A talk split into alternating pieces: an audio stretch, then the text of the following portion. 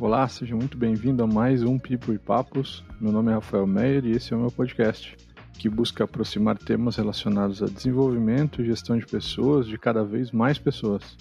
Neste episódio, eu conversei com Leandro José Soares, que é diretor de gestão de pessoas na Caesar, que é uma grande indústria, líder na América Latina no seu segmento, e ele tem uma carreira de mais de 30 anos na área de indústria de pessoas. Além disso, o Leandro também participou do quadro Chefe Secreto do Fantástico, onde ele se disfarçou e foi na fábrica para entender e se aproximar das pessoas. Eu vou deixar o link dos vídeos no post do Instagram e, se você quiser, você pode assistir. Conversar com o Leandro foi uma oportunidade incrível para que a gente possa entender um pouco mais da visão de uma grande indústria em relação à gestão de pessoas e o que eles estão fazendo e pensando com um futuro pós-pandemia. Antes de começar o papo, Peço que você nos siga lá no Instagram, arroba Papos. E se você ainda não ouviu, ouça também os outros episódios e nos ajude compartilhando com alguém que você acha que também pode gostar desse episódio. Isso ajuda bastante a gente a continuar trazendo cada vez mais pessoas incríveis para compartilhar um pouquinho com a gente. E agora sim, vamos pro papo que ficou bem legal.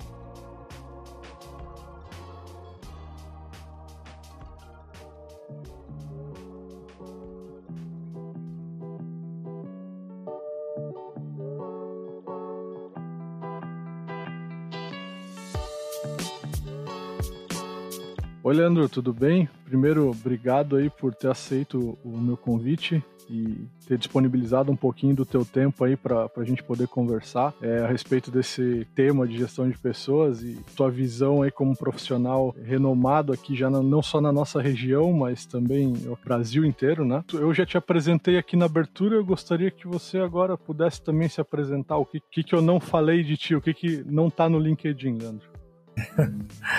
Bom, primeiro eu te agradeço aí pela, pela confiança, pelo convite e participar desse podcast. Para mim é uma, é uma alegria e poder bater esse papo contigo e compartilhar um pouco dessa nossa vivência, né? Inclusive, nós estamos fazendo essa gravação hoje e hoje eu comemoro 31 anos de carreira. Comecei a trabalhar e justamente na semana que se comemora a Semana do Profissional de RH. Então, coincidiu aí as datas. Comecei a trabalhar em 89 na, na, na Buscar, época da Carrocerias Nilson ainda, com 17 anos e estamos aí até hoje aí nessa lida. É, bom, eu uh, atualmente eu, eu exerço, uh, tenho a responsabilidade aqui no grupo H. Carlos Schneider, né, pelas áreas de gestão e pessoas, então a gente cuida toda a parte de planejamento estratégico, gestão estratégica, parte, toda a parte de governança de projetos e processos, né, toda projetos estratégicos da companhia que surgem das demandas de de planejamento estratégico, além das transformações de processos, BPIs, né, eles, eles saem da nossa, da nossa área. E toda a parte de pessoas propriamente dito, então toda a área de RH, né, todos os sistemas e subsistemas de RH, toda a parte de comunicação institucional, parte de segurança, saúde, meio ambiente, parte de responsabilidade social, inclusive eu sou presidente do instituto que nós temos aqui, que é o nosso braço de responsabilidade social, e também sou presidente da Associação Recreativa aqui do grupo, né? Então,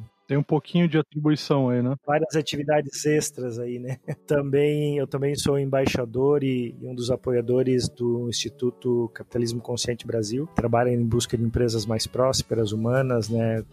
Uma forma de gestão diferente que busca a humanização e empresas que, que trabalham onde as pessoas têm a viés principal, né? Também faço parte do conselho empresarial da nova Escola Técnica Tupi. Também sou conselheiro é, da BRH Santa Catarina. É um pouquinho só, né, Leandro? É. Tem pouca coisa.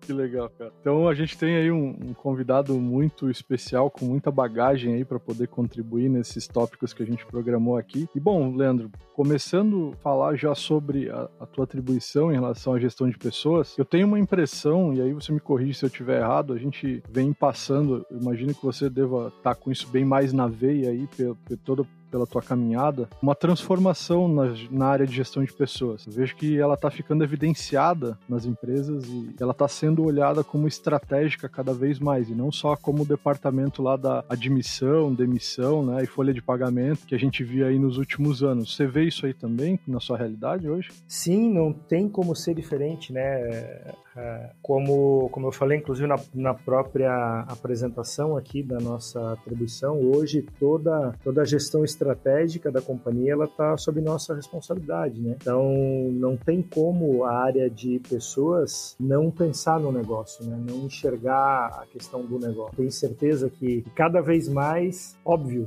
que, que as pessoas são um fator preponderante para todas as organizações, mas cabe também a área de, de pessoas enxergar nesse contexto pessoas como o negócio pode evoluir, como o negócio pode se desenvolver, como o negócio pode crescer, né? e, e, a área de pessoas ela tem que estar enxergando isso, inclusive a parte financeira, né? É, é, é fundamental que o, que o gestor de pessoas hoje também, é, apesar que a maioria, a maior parte dos RHs muitas vezes não tem essa, essa ligação com, com com, a parte financeira, com os números, DRS e tudo mais, mas é, é fundamental hoje que o, que o RH também entenda do, dos números da organização, acompanhe, avalie, saiba questionar, né, argumentar e também trabalhar para que os resultados possam acontecer. Então, não tem hoje como o RH ser só como era no passado uma área de, de processamento de folha ou coisa parecida. E, e hoje o, o, o RH ele também ele tem um, um, papel fundamental na participação dessa transformação digital que vem acontecendo. Né? Hoje se fala muito em People Analytics, né? então uhum. de começar a trabalhar com predição de informações. Né? Então eu vejo que no futuro muito breve, e talvez até em algumas organizações já está ocorrendo isso, dentro do RH nós temos um engenheiro de dados. A gente já vem fazendo um trabalho forte aqui hoje de People Analytics, a gente usa um sistema que é um dos melhores BIs do mundo, que é o Tableau, e a gente gente já vem, já vem há um bom tempo criando a base, que é conseguir buscar informações e compilar informações. Na, na verdade, compilar dados, né, para que possa se converter em informações, para que a gente possa tomar decisões, trabalhar de repente mais tarde com predições, né, até de saber pô, se esse profissional que está entrando aqui, com base nas informações que a gente tem, quanto tempo mais ou menos ele vai ficar na empresa, sabe? Caramba, isso é, é bem legal de ouvir. É, você falando disso, estando numa indústria aí bem conhecida aqui na nossa região e, e no Brasil, né, na sua área, vendo que a gestão de pessoas ela está muito ligada à estratégica, até pela sua atribuição, né, de trabalhar diretamente com isso. E aí você vem já me falar de dados, né, e, e essa é a tendência aí do, do, futuro, a tecnologia, os dados, essas predições que talvez 5, 5, 10 anos atrás isso a gente era meio inimaginável, né, Leandro? E hoje as coisas estão muito mais, como eu posso dizer, uma coisa mais em conjunto, né? Não existe mais essa separação, a tendência é se mesclar, né, essas coisas, né? Olha, Rafael, eu tenho um... os dados são o novo petróleo, né? Sim. Quem tem, quem tem dados hoje, ele tem, ele tem o poder, cara. É... E não adianta, dados eles expressam comportamento. Não é à toa que, que hoje a gente vê o Google, entre outros aí, que buscam capturar os dados e informações das pessoas, porque quem tem o, o domínio e a, a, a, possibilidade de trabalhar com, com, com, esses dados e com essas informações pode tomar decisões muito mais assertivas, né? Sobre fazer sobre a estratégia, que caminho a organização deve tomar, que caminho a gente pode trabalhar com o desenvolvimento das pessoas, entendeu? Então não tem como fugir disso, até no desenvolvimento da estratégia mesmo, até mesmo do modelo de negócio. A gente vem trabalhando, nós nós aqui, como, como gestão e pessoas, também a gente ajuda nesse trabalho de, de repensar um novo modelo de negócios para a empresa, né? Tem como a área de, de pessoas ficar, ficar desvinculada disso. É, a estratégia das pessoas tem que estar tá linkada ao negócio, né? Não tem como as coisas ficarem separadas. Né? Sem dúvida, sem dúvida. E, e, bom, Leandro, é, aproveitando já, a gente está falando bastante aí da, da, sua vivência na relação da indústria. Uma das coisas que eu tenho acompanhado é que ultimamente vários artigos e modelos que são hoje inspirações para as empresas, a gente vê muitos modelos de gestão modernos, como de empresas de tecnologia, como você mencionou em relação a Google, Facebook, gestões mais ágeis, né? É, eu imagino também que você deva ter essa pressão em relação ao modelo de gestão de indústria a fazer fazer essa transformação de uma forma que fique balanceado a gestão e que as coisas, até a própria cultura da empresa, ela acabe, acabe não se perdendo, né? Como é que você vê essa, essa transformação em relação aos modelos de gestão? Que a gente tinha muita inspiração antes das grandes indústrias, trabalhavam com modelos de gestão que eh, todo mundo buscava eh, acompanhar e agora a gente teve uma mudança que essas empresas de tecnologia estão com esses modelos de gestão servindo de inspiração, inclusive, para a indústria. Como é que isso funciona? Funciona no contexto realidade, fora da teoria? Olha, eu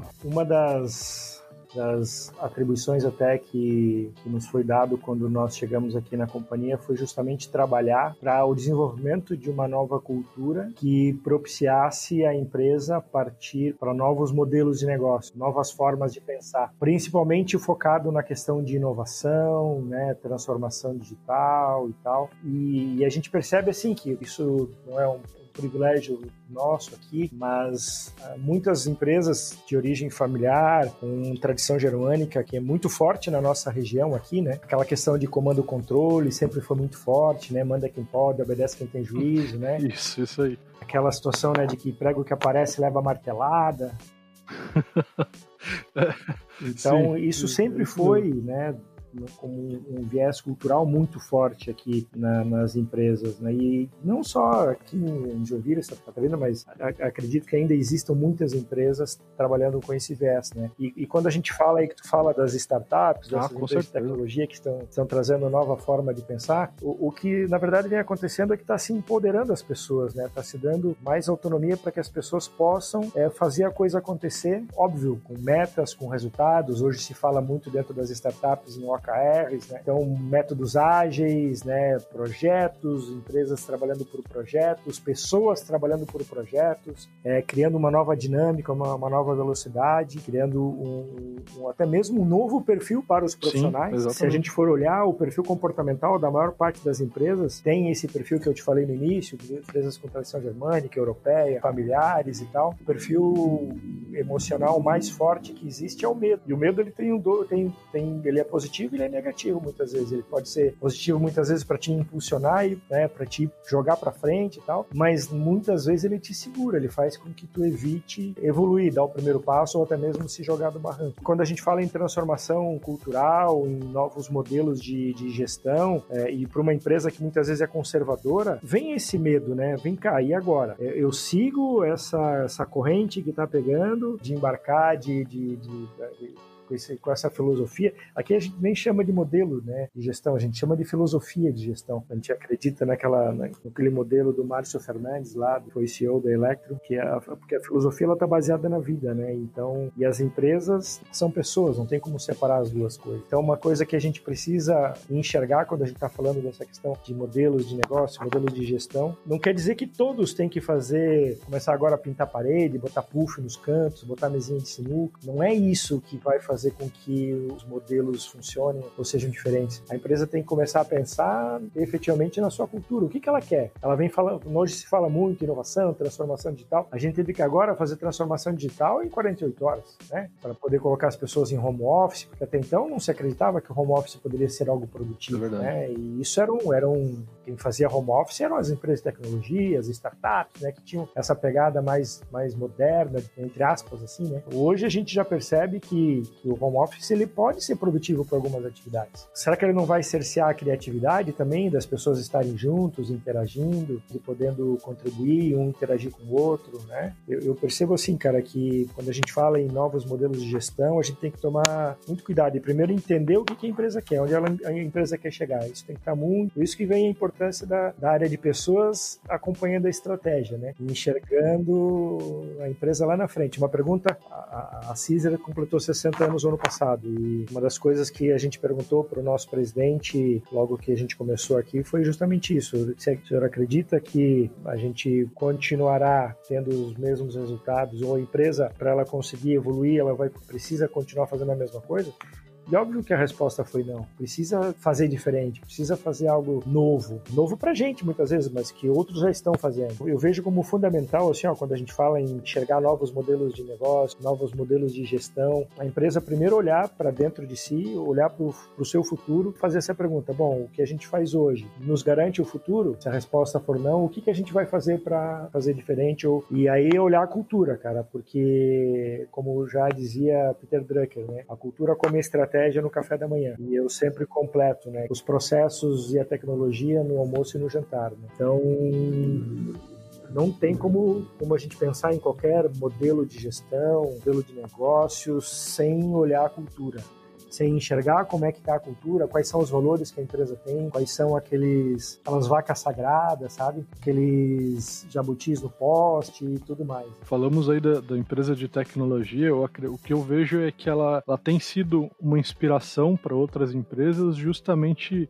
é, não só pela, pela questão ali que você falou de, é, de pintar parede, eu acho que não faz sentido botar isso para toda empresa, fazer, fazer essas coisas, né? Mas essas empresas, elas também, na área delas, elas estão dando muito resultado por ser um negócio escalável, né? Então precisa ter uma, um, uma forma de gestão que permita essa escala acompanhar o resultado, né? É um, é um modelo que talvez não vai servir para todo mundo, de fato. Não, sem dúvida, com certeza não vai mas eu também vejo que o que é legal é, é, justamente essa mescla, né? E pelo que você falou, até um dos desafios aí que você tem é acompanhar essas tendências e essa evolução, tanto com tecnologia ou até com a cultura mesmo, entender o comportamento das pessoas, porque isso também influencia aí a, a forma de negócio da empresa, né? O, o, consumo e até as pessoas mesmo que trabalham aí, ela acaba influenciando o modelo de negócio. E, a, e as pessoas que estão trabalhando, é, é inevitável que elas olhem olhem para essas outras empresas que têm esse modelo e acabem questionando o modelo que há, porque sempre a gente tem aquela essa, essa discussão, né, do que que, pô, será que aqui não poderia ser diferente? Ou como você falou, o prego que aparece às vezes leva uma martelada, né? Então é um desafio constante também fazer esse acompanhamento com as pessoas e entender a realidade. Eu achei muito legal essa forma que você trabalha, falou que trabalha com os dados e com para entender o comportamento, né? Uma coisa que às vezes até parece quando a gente fala de comportamento em algumas organizações organizações, isso parece que a gente vai começar a falar de aplaudir o sol, né? De fazer umas coisas assim. Comportamento e dados não tem muito, muito em comum, né? Mas aí quando você linkou as duas coisas e vê que a gente consegue apontar, entender, até fazer predições para entender o comportamento de certo grupo ou de certo indivíduo para poder mudar o modelo de gestão ou, ou adaptar o modelo a uma nova realidade, né? Cada vez mais isso acaba ficando natural e mais próximo de algo que é tangível. Eu acho que essa é a palavra. Né? A gente acaba encontrando, às vezes, que o comportamento, quando a gente fala de desenvolvimento de pessoas, eu vejo que às vezes há um preconceito por parte de organizações em entenderem que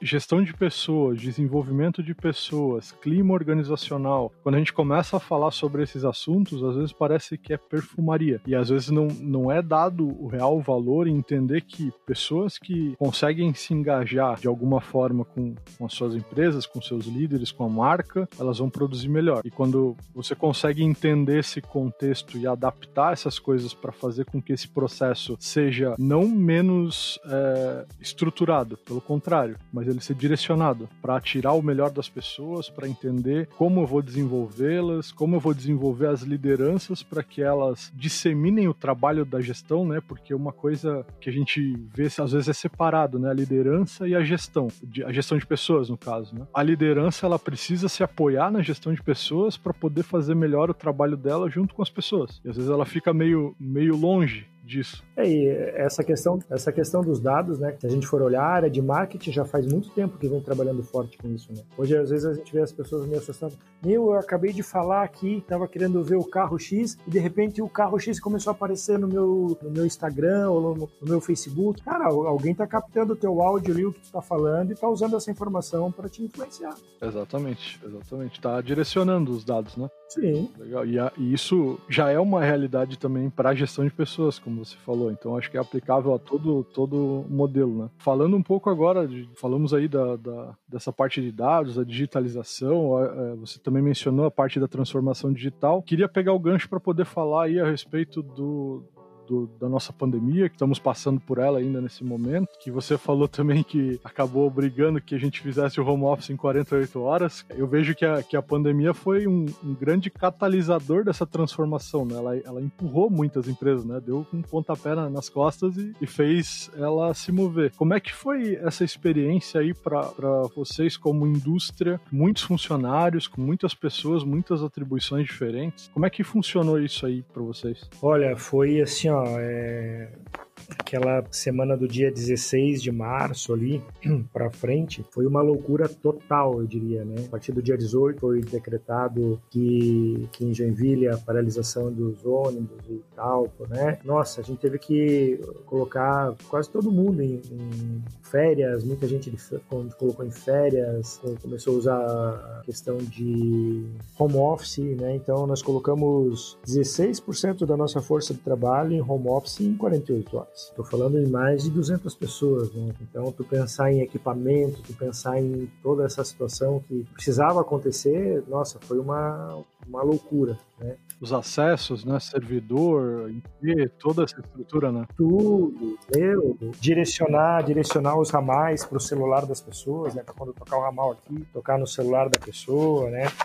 E então isso foi uma, uma loucura, assim, a nossa área de TI aqui se, se superou, inclusive, né? deu um show assim de atendimento. Né? Sem contar na questão que pô, é, é, era uma situação que a gente tinha que pensar em primeiro lugar na vida das pessoas, né? Claro com certeza. Nós temos um propósito muito claro, né, que é promover eficiência e segurança na vida das pessoas. Então, esse propósito nos norteou para as tomadas das nossas decisões, sabe? Que fazer, como fazer, quem continuava trabalhando, quem não continuava, uh, já afastar as pessoas de grupo de risco, entendeu? Quem tinha mais de 60 anos, quem era diabético, enfim, a gente já começou a trabalhar na questão do afastamento dessas pessoas. E foi assim, agora já deu uma tranquilizada, mas ainda não está né? Cerca de quase 80% das pessoas, não, não, não chega, 70 e poucos por cento das pessoas trabalhando, né? ainda tem em parte uns 10, 12% em home office e outros estão em férias. Né? Mas ainda, ainda não, não, não estamos no, no, normal, apesar que o que, o que é normal, né? O que vai ser normal daqui para frente é complicado, mas assim, eu digo, né, que três grandes coisas que, que mudaram a, o rumo da, da raça humana são as guerras, as revoluções e as, e as epidemias, as pandemias. Né? Querendo ou não, acho que a gente tem que tirar um aprendizado disso tudo também, né? Primeiro de pensar realmente nas pessoas, né? É, eu vejo que essa questão de empatia, né? De, de, realmente se colocar no lugar do outro, de enxergar as necessidades do outro, elas, elas acabam ficando mais evidentes hoje, né? E outro, e outra, outro ponto, assim, que pô, foi muito positivo que, eu percebi aí muitas pessoas tinham uma resistência muito grande para as questões de ensino à distância, né? E passou a ser uma realidade, ou, ou faz ou não tem. Todos os treinamentos, hoje, nossa, lives e webinars né, passaram a ser uma rotina né, dentro da, da desse nosso mundo corporativo. É, e nós tivemos a felicidade de lançar a nossa escola de vendas, nesse momento 100% online, agora no mês de maio. E nossa, já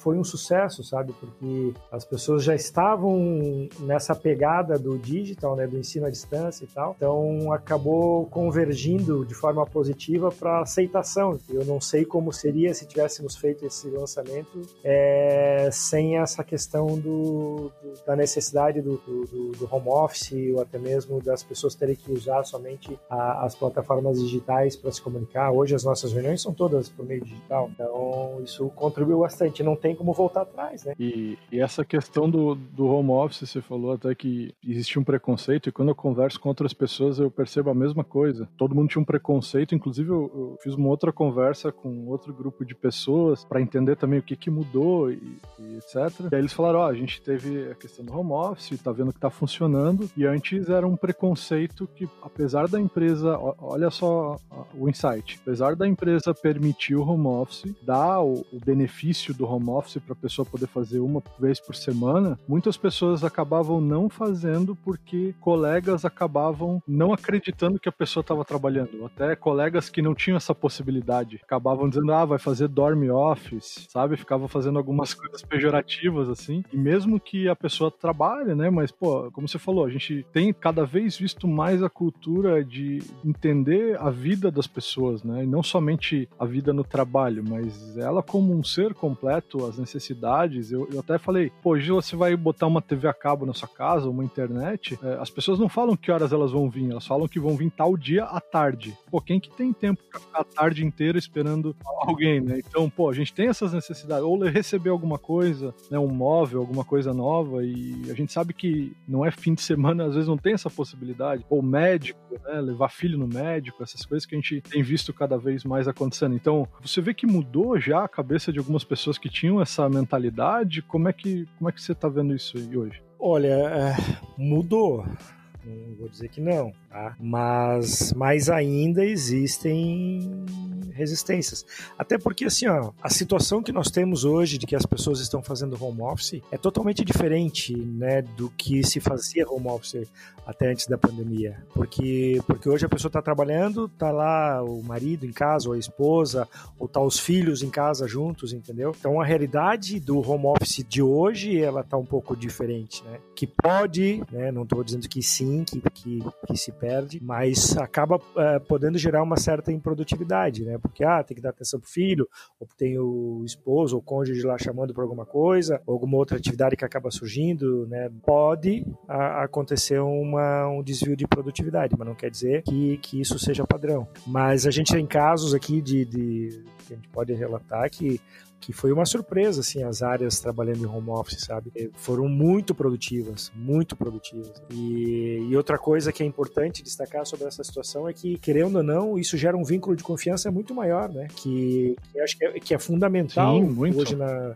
Qualquer relação humana, se não existe confiança, não existe relação. Ninguém se compromete com quem não confia, né? Tu não vai se comprometer com alguém que tu não confia. Isso não existe, né? E quando você permite que alguém faça home office, onde você não, não tem os seus olhos ali, né? Daquela questão do comando e controle, até mesmo do controle, tá acompanhando o que está acontecendo, né? Isso, querendo ou não, gera um vínculo muito maior, né? Até de engajamento. A pessoa, pô, meu, meu líder lá, né? Meu gestor, ele confiou em mim poder estar aqui com meu filho, ou por eu estar no no grupo de risco, poder ficar em casa sem me expor a, ao vírus e tal. Tem esse outro viés também de confiança e de, de, de reconhecer as pessoas que estão sendo preservadas, eu diria assim, sabe? É uma troca, né? Acaba sendo troca. É uma não? troca. Eu, eu acredito que, que pode ser que fique para algumas organizações. No nosso caso aqui, eu não, não posso te garantir que isso será uma rotina, tá? Até porque a, a gente está num momento e numa pegada muito forte de, de inovar, de transformação e tal. Pô, para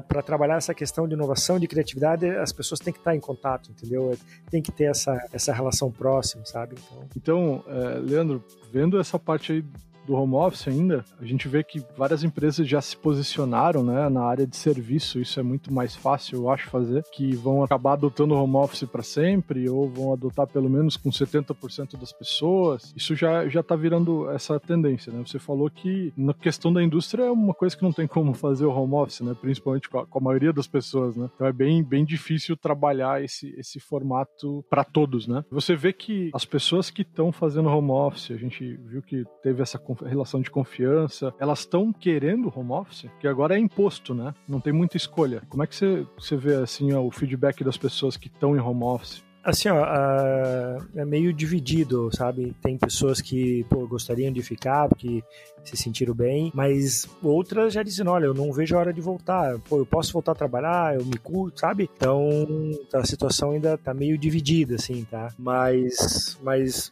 no nosso caso aqui, não, não, não vai ter muito como a gente fazer, entendeu? Só quem está no home office mesmo é o pessoal do administrativo. Então a gente teve que rever muita coisa, teve que automatizar muita coisa, teve é, desenvolver métodos de assinatura digital para que as coisas pudessem ser viabilizadas, tudo via sistema, porque não tinha como assinar documento e tal. Mas, mas o home office não. Nós, nós temos que pensar sobre isso ainda, tá? Mas como é que a gente vai trabalhar isso em pós-pandemia? Mas hoje existe uma, uma um pensamento pensamento dividido aí. Talvez em algumas áreas a, a, a vontade de voltar está sendo maior. Tá? Entendi. É, não é uma unanimidade, então. Não, não, não vejo assim. Porque gente, eu vejo cada vez mais no LinkedIn, principalmente, você também eu, eu, vejo que, que é bem assíduo lá na rede. O pessoal, muita gente pondo como foi bom o home office, benefícios e falando muito, mas eu, eu vejo também que há uma pressão, né, para que todo mundo seja super produtivo no home office e ele não serve para todo mundo, principalmente agora nesse momento, como é imposto, e aí tem a família inteira em casa, né? Porque os filhos também não têm escola e tal. Para mim, aqui eu tô em home office ainda, porque a minha empresa é de serviço, então é muito mais fácil fazer isso acontecer. Tá todo mundo produzindo, tá, tá indo bem as coisas. Eu aqui tô com a minha esposa em casa e ela também tá em home office e é só nós dois. Então, para nós é um, é um cenário que é tranquilo. Então, o que depende muito é da nossa disciplina, de fazer as coisas e, e, ter uma rotina, né? Que eu acho que é uma das maiores dificuldades aí do, do home office de ser improdutivo é essa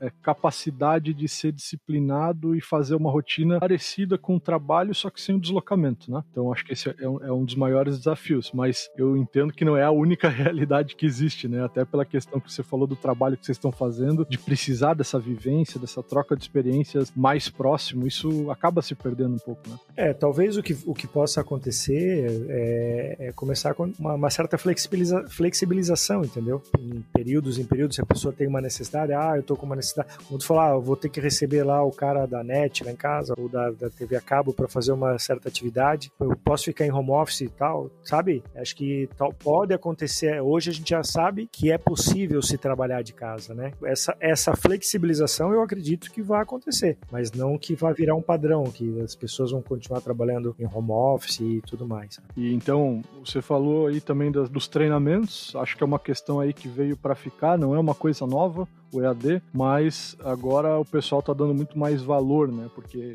é a única forma hoje de, de, se desenvolver é utilizando o EAD, né? Não, e é incrível, né? Como, como uma situação dessa transforma até mesmo a, as práticas de EAD, porque hoje o, o, que a gente já percebe de muitos, muitos treinamentos que, que, que até um tempo atrás era muito chato algumas coisas, né? Sim, as dinâmicas mudaram, né? E, nossa, então hoje, hoje é outra pegada já, né? Então, pô, querendo ou não, isso ajudou para dar uma outra, uma outra, outra vibração, né? Outra, outra situação para essa questão do, dos treinamentos. Consegue hoje assistir um treinamento EAD pô, e, e ficar ali vidrado, acompanhando e tal, né? Sim, sim. Tem dinâmicas e testes, né? Tudo, né? E não só a questão de gravações, né? É muita coisa ao vivo, né? Que antigamente não se fazia ao vivo, era tudo gravado, né? Então hoje sim, já sim. se acontece, eu acabei de falar semana, semana passada, eu fiz um treinamento, semana retrasada, eu fiz um treinamento ao vivo de inovação inovação, é, nossa, que foi fantástico, né? Foi um dos melhores treinamentos de inovação que eu já fiz e, e foi EAD, cara, foi, sabe, ao vivo ali, com o instrutor e trocando ideias com outras pessoas de outras empresas, sabe? Não dava vontade de parar, sabe? Dava meio-dia que terminava o curso, eu falei, não, vamos, vamos mais um pouquinho. que legal. É, é, o desafio do, do EAD era esse engajamento, né? Mas eu acho que muita coisa não era feito porque não precisava, ainda tinha o presencial ali. Ah, não vou adaptar isso. Mas essa, como tu tá trabalhando com a inovação, tu vê que é da necessidade às vezes que vem a inovação, né? Da, da escassez que vem a, a, forma de olhar diferente aquilo e fazer alguma coisa nova. O EAD é, tá aproveitando esse, esse embalo aí, né? Leandro, gostaria de te agradecer novamente aí pelo teu tempo, pela tua agenda aí. Sei que é muito corrido, mas eu tenho certeza que quem nos ouviu até aqui agora vai ter uma, uma ideia de um pouco como é que é a realidade de uma indústria grande, como que, que isso está é, se dando na relação da gestão de pessoas, da pandemia. Eu acho que a gente conseguiu bater um papo bem legal aí. Gostaria que você desse as suas últimas palavras, também como que o pessoal consegue te encontrar aí, se quiser te é, ver os eventos que você participa, muitos na, na área de gestão de pessoas. Como é que o pessoal te encontra? Bom, eu convido a todos também para seguir a Caesar na, nas redes sociais, lá no LinkedIn, no no Instagram, né, no Facebook, né? Também quem quiser me seguir também no LinkedIn, Leandro José Soares, pode ir lá, me segue ou me pede participar da minha rede lá, que vai ser um, uma alegria. Né? E no Instagram é Leandro Soares33, também estamos por lá uh, compartilhando coisas também. E como uma mensagem, né, eu, eu, eu penso que é, esse, esse momento ele, ele vai passar, ele, todos estão com, com, com dificuldades, mas a gente acreditar, ter muita fé, né, e, e principalmente, né, cada vez mais o, usar da, da empatia, do interesse genuíno pelas pessoas, sabe, de, de entender entender a situação de cada um e, e procurar sempre antes de de, de tomar uma decisão, é, como a gente está falando de, de, de, algo que é uma, não é uma crise normal, né? É algo que antes da parte financeira tem vidas envolvidas, né? Então, antes de qualquer coisa, pensamos nas pessoas, né? Vamos pensar nas pessoas como um todo, na comunidade, enfim. É, acho que isso é, é fundamental. É, por isso eu, eu, eu, sempre falo que a questão do propósito, né? O nosso propósito aqui,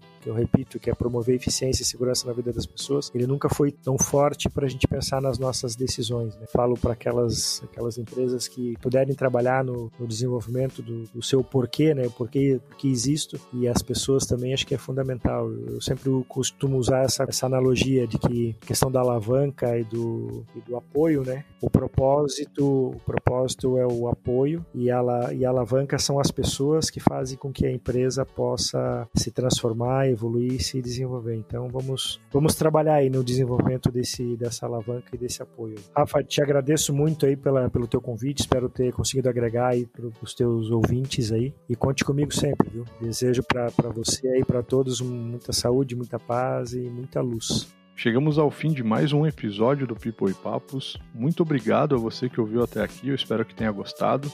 E se gostou, eu peço que compartilhe com alguém que também possa gostar. Assim o nosso projeto continua. Eu vou deixar as redes sociais do Leandro lá no post do Instagram. Confere lá, arroba Papos. Obrigado e até o próximo episódio.